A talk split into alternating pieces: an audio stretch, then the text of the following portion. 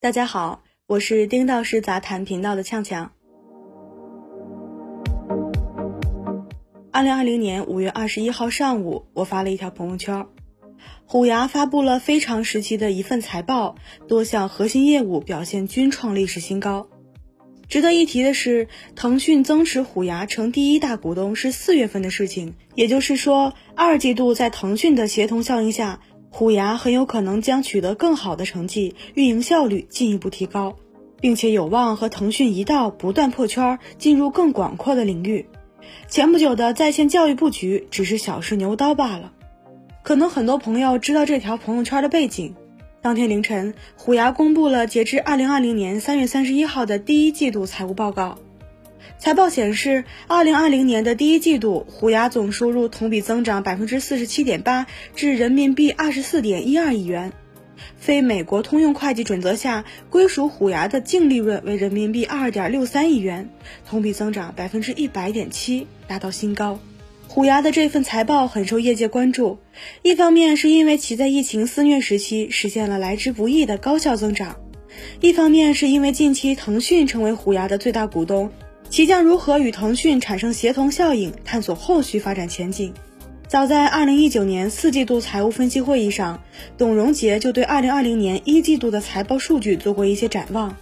预计受疫情和寒假的影响，虎牙二零二零年的第一季度的移动端 MAU 或将突破新高，超过七千万，用户时长也将得到增长。现在来看，虎牙的表现不仅仅超越行业预期，也超过自身预期。连续多个季度超预期的发展，也说明了虎牙持续技术投入、深耕赛事节目、探索多元发展带来的持续价值。迎接疫情大考，一手助力抗疫，一手高效增长。今年一月份以来，一场史无前例的新冠肺炎疫情肆虐全国，几乎影响了所有行业。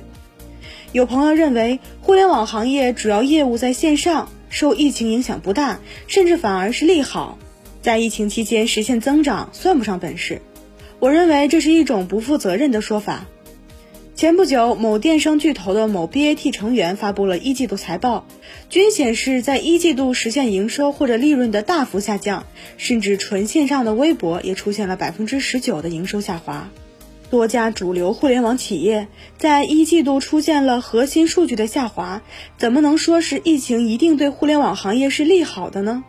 虎牙的表现真正难能可贵的地方在于同时开展两方面的工作，两方面又都取得了瞩目的成绩。一方面围绕助力抗疫，虎牙做了很多工作，虎牙官方捐赠了一千万用于新冠疫情的防控。另外，虎牙的一百余名主播参与捐款，总计接近九百万元。同时，虎牙承担起的媒体传播的价值，专题直播时长超过三千八百小时，超过一点二亿人次观看。更有虎牙工会的相关负责人在武汉组织了三十多人的志愿者团队，协助政府为武汉青山区的公众解决困难。另一方面，疫情期间，虎牙全员上下都投入了比平时更多的精力，强化技术和产品研发，保障了各项业务的高效运转，还响应停课不停学的号召，推出了在线教育服务，同时也在疫情期间利用了虚拟增强技术。推出了像《新生营业中》这种我们之前前所未见的节目形态，给用户带来全新的视觉体验。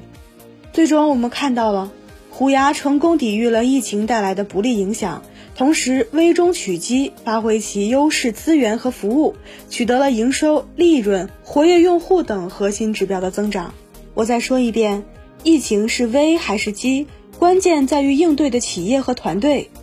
直播、短视频、在线教育、远程会议、游戏行业看起来受益于疫情的行业，如果服务能力不足，比如服务器卡顿宕机、运营团队缺位，疫情反而挤兑了其运营能力，是一场大危机。Q1 财报面面观，数据之外的两大亮点不容忽视。我注意到，已经有不少媒体朋友就虎牙的 Q1 运营数据做了详细的分析和报道，我不想食人牙慧。关于这份数据，我更想探究数据背后的一些信号及变化。纵观这份财报，我认为数据之外的两大亮点不容忽视，分别如下：一、营收效率持续提升。一季度虎牙的月均活跃用户数为1.51亿，